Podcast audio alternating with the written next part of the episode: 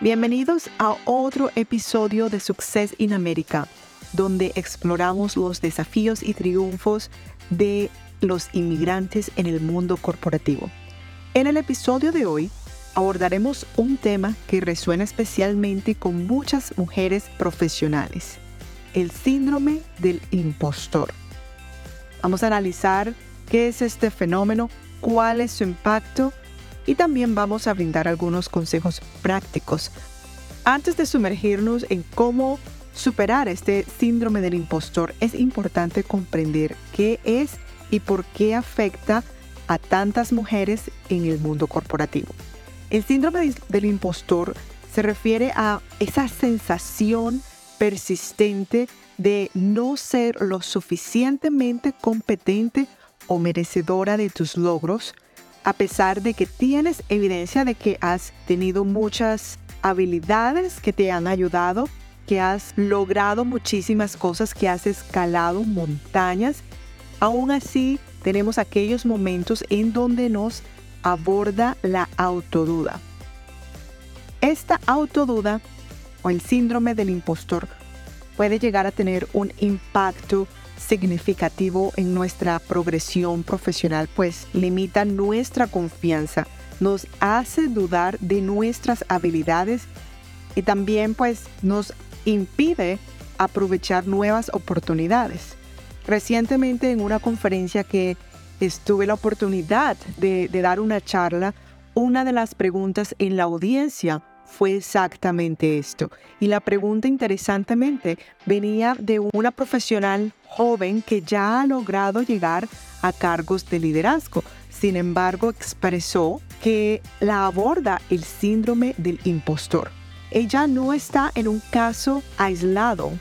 He tenido compañeras e incluso compañeros de trabajo, colegas, que frecuentemente dudan de sus habilidades y sé muy bien porque he trabajado con ellos que son grandiosos en lo que hacen, que tienen unas habilidades excepcionales, pero de repente cuando tienen una nueva oportunidad, algo que es muy bueno que se les presenta también como resultado de su esfuerzo, dudan de sí mismo, piensan que les va a quedar grande, piensan que no están lo suficientemente capacitados para asumir esa nueva oportunidad o esa nueva responsabilidad que se les está presentando.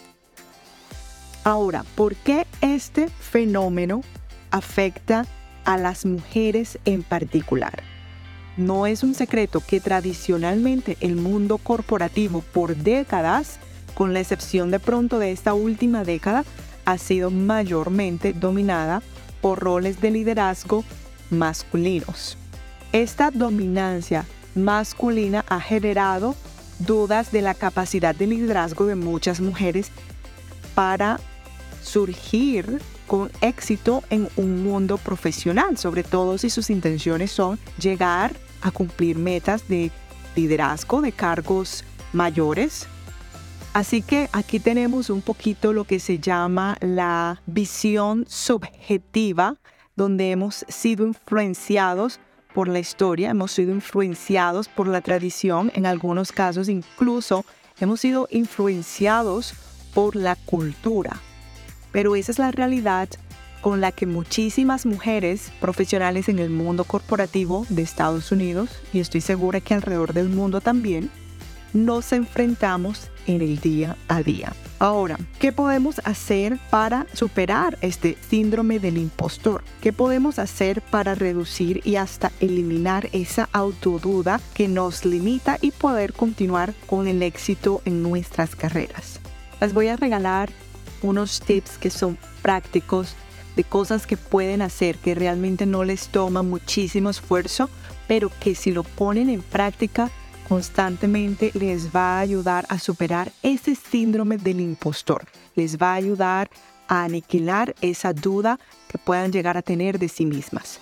Lo primero es reconoce tus logros. Muchas veces Simplemente damos las cosas por sentado, si nadie lo notó, nosotras también tendemos a ignorarlos. Si usted logró algo, si tú lograste algo a nivel profesional, a nivel personal, siéntete orgullosa de ese logro. Comunícalo, exprésalo. Eso te da seguridad y también de una vez va marcando un sendero diciéndole a las demás personas a tu alrededor, a quienes te están observando, cuidado que aquí voy yo, cuidado que aquí vengo y yo puedo. No es con esa intención que se hace, pero es el mensaje que se está mandando, como las ondas que se van enviando cuando tú reconoces tus logros. Si lograste algo, por muy pequeño que sea, no hay logros pequeños, logros son logros. Reconócelo, admítelo y no sientas que estás siendo arrogante, no sientas que te estás dando de muy alta. No, no, no, no. Eso también hace parte de esas tradiciones que, con las que queremos acabar. Así que empieza a cambiar esa mentalidad. Si tienes tus logros, disfrútalos porque son parte de tu esfuerzo y reconócelo. No esperes a que nadie más los reconozca. Si lo reconocen muy bien, pero tienes que empezar tú misma por reconocer lo que has conseguido con tu propio esfuerzo.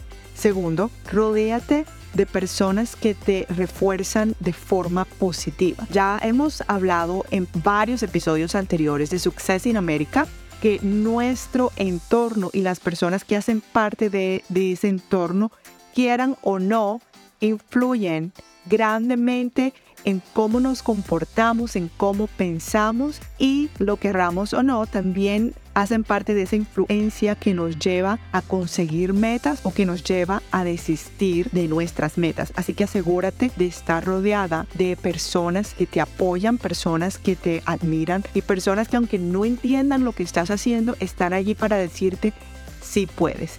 No hay nada peor cuando estamos dudando de nuestras propias capacidades que escuchar a alguien decir, sí, tienes razón, es que no puedes, no puedes, no tienes las habilidades para eso. No hay nada que aniquile de forma más rápida cualquier esperanza que tú puedas tener. Así que limpia tu entorno. Tercero, cuando sientas que estás entrando en esa conversación contigo misma, donde te está diciendo es que yo no puedo, donde te está diciendo es que esto me va a quedar grande, donde te está diciendo no, esto es para personas ya de un nivel avanzado y yo no estoy allí. Cuando empieces con esa autoconversación, rétate, rétate, imagínate que esa vocecita interna, esa vocecita de tu cabeza es otra persona y ten una conversación abierta con esa persona, no solamente tienes que escuchar, puedes retar a esa otra persona, exterioriza la voz, sácala de tu cabeza, imagínatelo como una persona más y hazle esta pregunta. Ok, pero ¿qué es lo peor que puede suceder? Ah, es que no puedes tomar esa nueva oportunidad porque no tienes las habilidades. Ok, pueda que no tenga las habilidades, pero si lo tomo, ¿qué es lo peor que puede suceder? Que me quiten la, la oportunidad y estoy aquí de todas formas en, el misma, en la misma posición en la que estoy ahora, en las mismas circunstancias. E inmediatamente continúa con esta pregunta, pero ¿qué sería lo mejor que podría pasar si yo tomo esa oportunidad? Y allí en ese momento esa vocecita se va a quedar callada, porque te das cuenta que de pronto no tienes mucho para perder si fallas, pero te das cuenta que tienes muchísimo para ganar si no fallas, o si fallas y aprendes del error e inmediatamente lo corriges. Tienes muchísimo para ganar en ese momento empiezas a decir, bueno, pero de pronto intentarlo no está tan mal. Y también continúa la conversación con una tercera pregunta. Ok, si de pronto me falta pulir un poquito mis habilidades o me falta hacer algo, pues ¿qué puedo hacer para pulirlas? ¿Qué puedo hacer para rellenar ese bache, ese vacío que tengo en este momento para sentirme con un mayor nivel de seguridad? ¿Qué puedo hacer? Y hazlo. Y allí empiezas a dejar a esa vocecita de tu cabeza sin argumentos. Si te quedas callada y simplemente escuchas, escuchas, escuchas, estás interiorizando esos pensamientos y estás también aceptándolo sin darte cuenta. Así que rétalos y empieza a disiparlos. Empieza a dejar esa voz interior sin argumentos. De hecho, esa es mi técnica favorita y la conversación se puede decir que se acaba, bueno, no, no piensen que me la paso hablando sola, no, tampoco. Pero cuando llegan esos momentos, sí, yo tengo una conversación conmigo misma y la conversación llega hasta cuando hago la pregunta, ¿qué es lo mejor que puede ocurrir? Porque me doy cuenta de un abanico de posibilidades, de cosas maravillosas que pueden ocurrir. Así que em, es simplemente cuestión de, de balance no voy a perder mucho si me arriesgo. Lo peor que pueda pasar es que ya aprendí, ya tengo una nueva experiencia, pero lo mejor que puede pasar es muchísimo, muchísimo, dependiendo de cuál sea aquella oportunidad, de qué sea lo que, lo que está en juego en ese momento. Así que allí termina la conversación. Y lo otro es algo que nos hace sentirnos inseguras, y esto va para todos, para mujeres y para hombres, a nivel profesional y también a nivel personal, es cuando dejamos de aprender, cuando dejamos de pulir nuestras habilidades, ahí se empieza a generar una inseguridad. ¿Por qué? Porque ya estamos desactualizados, porque es que yo sé hacerlo como se hacía hace 20 años. Ahí es donde juega eh, un papel importante esa tercera pregunta de, ok, ¿y qué puedo hacer para rellenar ese vacío?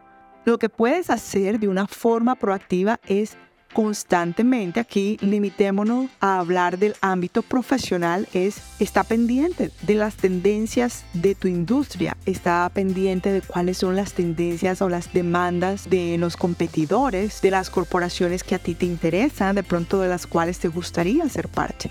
¿Qué están pidiendo? ¿Qué es lo último? Cuál es el conocimiento que se necesita tener. No se trata de que estemos todos los días tomando una clase, pero simplemente con que te suscribas a un newsletter, a un boletín informativo y recibas información que está al día una vez por semana, una vez por mes, con que sí tomes clases de vez en cuando, una, dos veces al año, que estés consciente, que estés al tanto de qué está ocurriendo con tu industria es una ventaja grandísima.